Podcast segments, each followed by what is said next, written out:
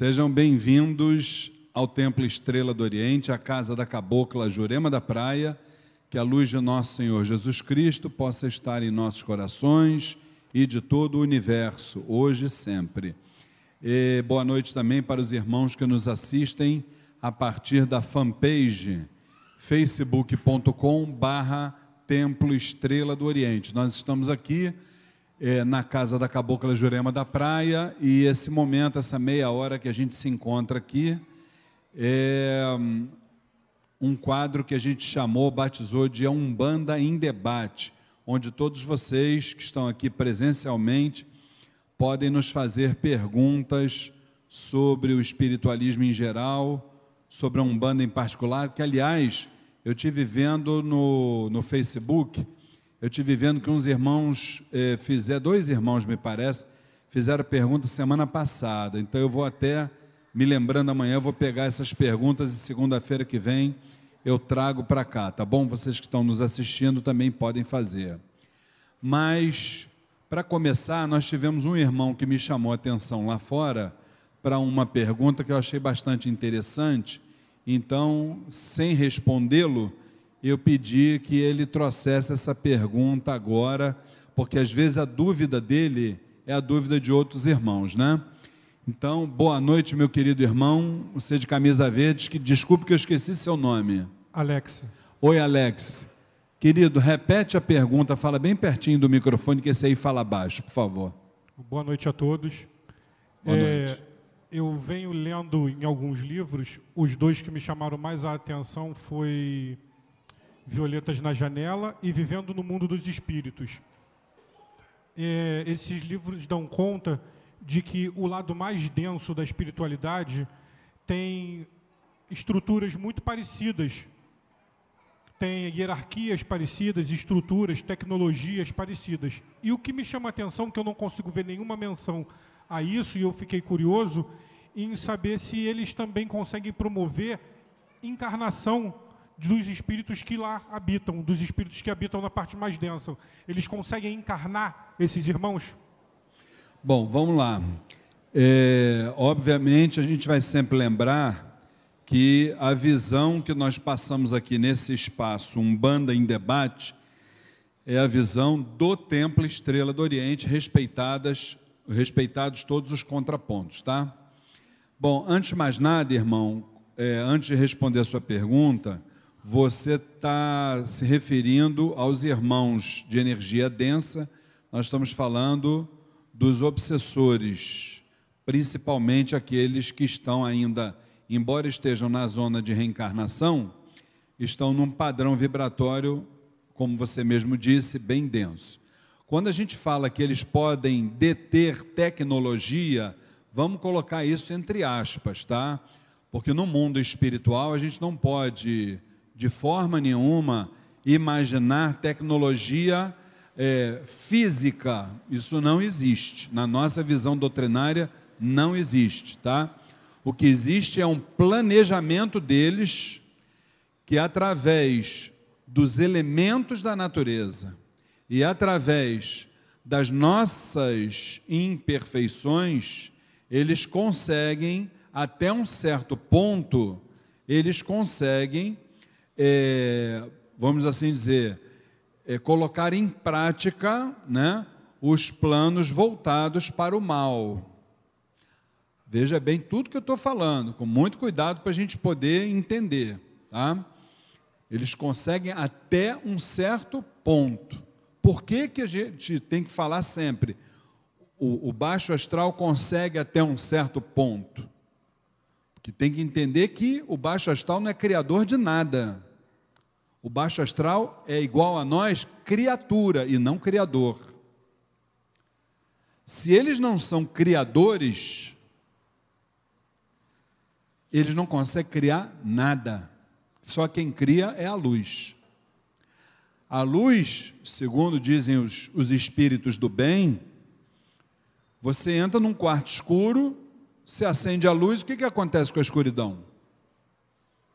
desaparece na mesma hora, é verdade ou não é? Então, a escuridão é algo que a gente pode considerar como um estado de espírito. diferentemente da luz. A luz, ela faz parte de nós, é a nossa essência. Nossa essência é a luz. Se nós estamos vivendo um momento na nossa jornada desfavorável, foi porque nós abrimos a porta para que as coisas acontecessem na nossa vida. Porque se nós não abrirmos a porta, essas trevas não vão entrar. É muito importante a gente dizer isso. Porque se a gente começa a ficar batendo na tecla de obsessor, obsessor, obsessor, karma obsessor, karma obsessor, karma obsessor, a gente não caminha. Nossa vida vai ficar estatizada, é, é, é, paralisada para o resto do, da jornada. E não é por aí. Não é por aí. Com certeza não é por aí. E aí sim, depois feito esse parênteses dentro da, da resposta, eles não têm capacidade nenhuma de criar uma nova vida. Não tem. Não tem. Só quem cria a nova vida é a luz que é Deus. Por quê? Porque todas as formas de vida têm como essência o quê? A luz e não as trevas. Agora, nós não podemos deixar de considerar, primeiro, que nós somos o quê? Espíritos milenares, não é isso? Se somos espíritos milenares, o próprio nome já diz, nós tivemos milhares de encarnações. Se tivemos milhares de encarnações, nós temos, embora isso não seja o mais determinante na nossa vida, nós temos os nossos arquivos passados. Então o que, que acontece? E aí é que as pessoas confundem. Quando o ser humano é gerado lá no ventre da mãe, a partir do momento que o óvulo é fecundado, ali já começa a transmissão desses, isso que não sou eu que estou dizendo, é Exu quem fala, tá? Já começa, já começa a transmissão desses arquivos. É como se a gente fizesse no computador o download. A gente não faz download? É a mesma coisa. Está baixando os arquivos. Esses arquivos eles ficam, entre aspas, na mente do espírito que não está encarnado. Fica lá. Ele ainda está no plano reencarnatório, aquele arquivo fica lá. Como a gente chama de. Não fica na nuvem? Os arquivos na nuvem? Mesma coisa. No momento que esse espírito volta a ter carne, aí. É, a partir dali começa o download. E esse download, que, de quem ainda está dentro do útero da mãe, da mãe, dizem os espíritos, isso aí não tem assim uma, uma data fechada, mas em média isso termina lá pelos sete anos de idade, que é uma, uma das fases que nós temos do zero aos sete anos. Inclusive, se a gente observar nas crianças, a moleirinha delas só começa a ficar enrijecida lá perto dessa idade. Agora, daí, o que, que a gente precisa ter em mente? Esses arquivos que foram feitos downloads, o que, que vai acontecer?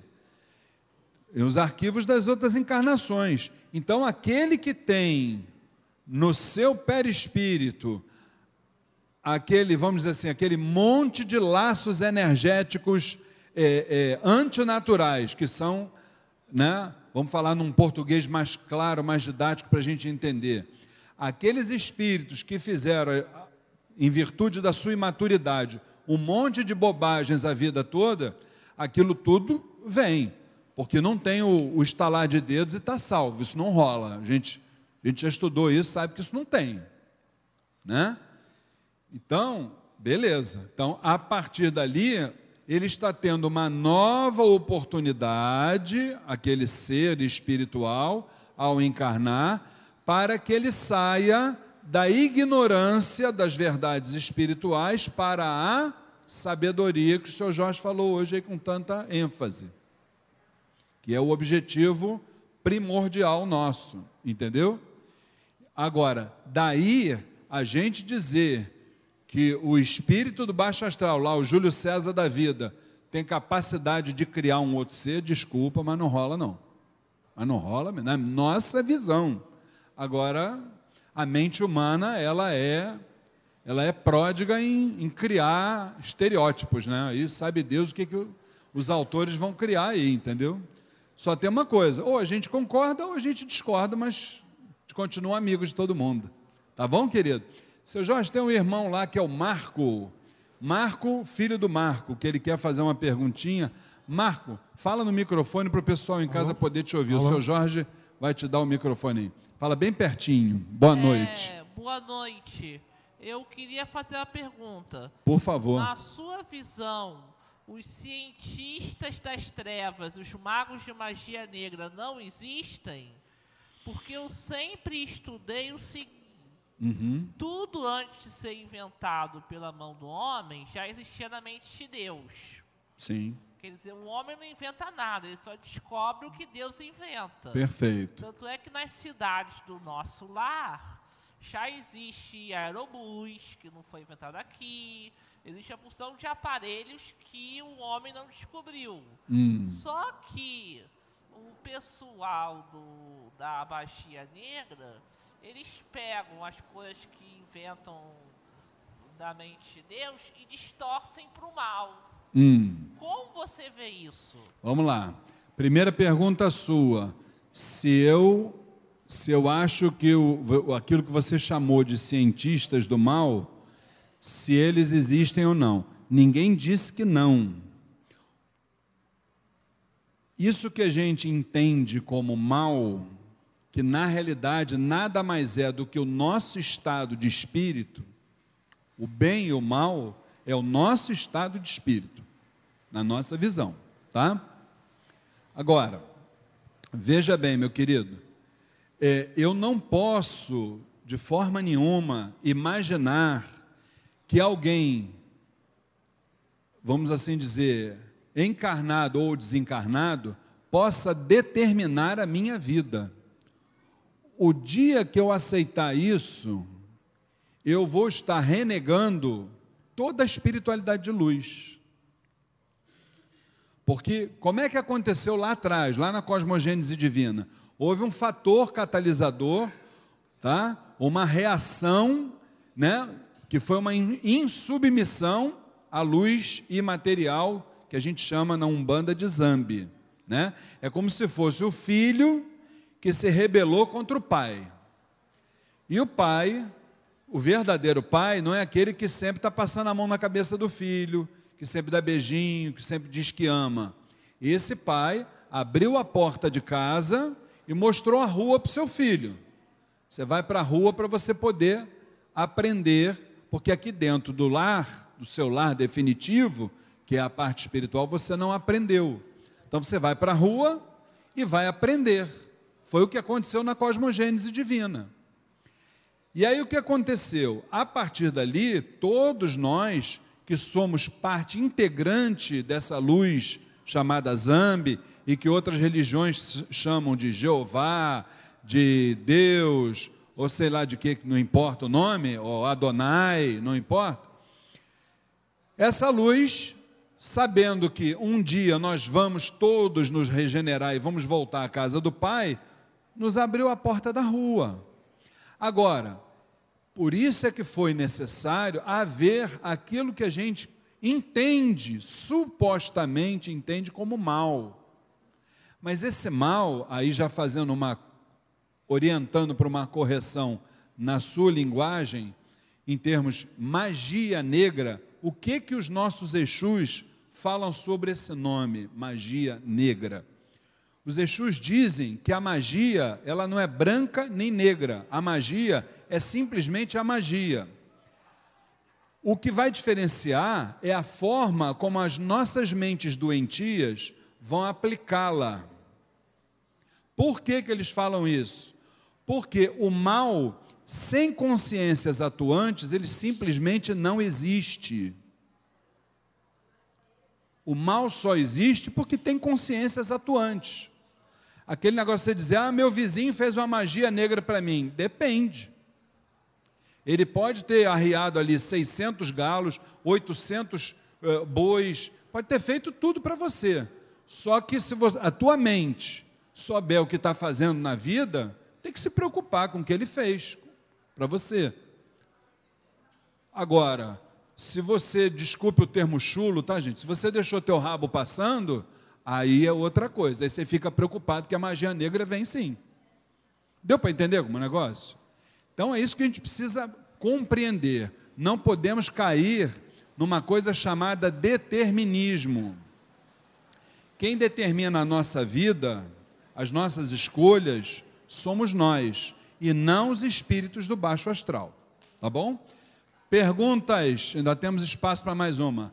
Meu irmão Alexandre, seu Jorge, nosso irmão Alexandre, tá aí? Ah, beleza. É. Boa noite, Alexandre. Boa noite. É, hoje a dúvida é a respeito. Fala só mais alto, Alexandre. A dúvida hoje é a respeito do ritual do TEL. Em um determinado momento do ritual, você diz a seguinte frase: em evolução, o que você quer dizer realmente com isso? Em evolução, Exus e Pombagira. Vamos lá. Vamos lá. Como ficou muito baixinho o, o microfone lá do, do nosso irmão Alexandre, eu vou repetir a pergunta dele. Ele está dizendo que quando nós estamos aqui reverenciando, saudando os Exus, nós os denominamos como nossos irmãos em evolução, Exus e Pombageiras.